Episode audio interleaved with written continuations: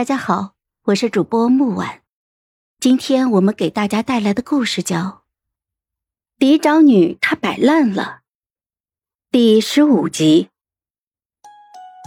当初上京城中有名流举办寿辰，我与萧承业同在被邀者的行列，也同在被排挤的外围。他是一个眉目俊朗的，单看整个人的架势，便颇有些神武不凡。只是那时候的他还不曾接手萧家，只是一个简简单单的富二代，权贵们看不上他，不愿同他混在一起。他见我衣着朴素，坐在边缘处，便以为我和他都是平民阶级，主动来打听我的姓名。当他知道我是来自太师府中时，尤其狠狠地吃了一惊。随后，他又好奇我用茶泡豆腐将面前的肉摆了一整碟，将那些最为精致昂贵的糕点反而弃在一旁。我便跟他解释，上京权贵中有餐不进食的规矩，若是你将盘中的东西吃完，会遭到他人的耻笑的。所以我吃东西的时候会力求先吃饱。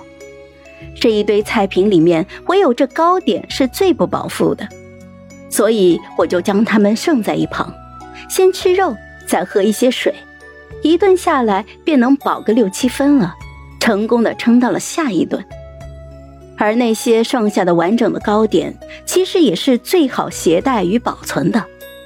宴会结束之后，往往会被那些下人们收走，带回去与家中的小孩或者是老人吃。也不会浪费。萧承业听得有些发愣，我见状便继续同他讲：上京城中的精米饭其实是吃不饱人的，如果是要做体力活，还需要里头混一些糙米来。市场上每日最廉价的虾子皮，买来几斤炒香了，再加些醋腌制，平日里空了拿出来吃是最解馋的。还要用最低成本的藕丝去制质地上乘的印泥，这些我跟他讲了。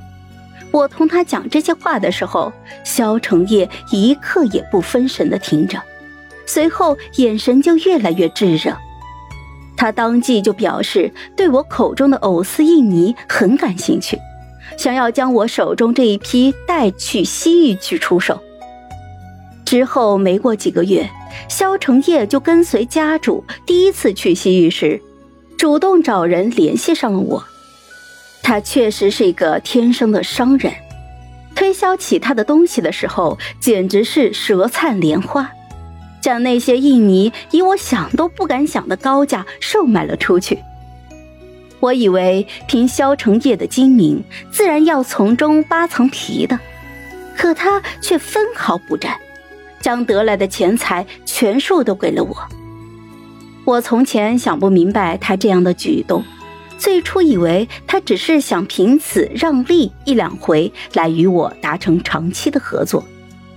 后来次数多了，又以为他是见我比其他的贵族过得清贫，心中同情我。现在想一想，原来他是在操劳自己的终生大事。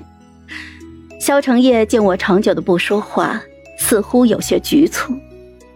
他在萧纵戏谑的目光下，抬起了手中背盏，一饮而尽。刚生出的勇气，在对上我的笑容之后，又变得干巴巴的。文玉小姐，萧某的意思是，我知道，想不到竟是因此与大公子结缘。这些日子，萧大公子仗义相助，文玉看在眼里。自然，是明白大公子为人的。萧承业听了这句话，面上显然松下了一口气。我忍不住心中失笑。这平日里口若悬河的商人，这会儿嘴倒是笨拙了起来。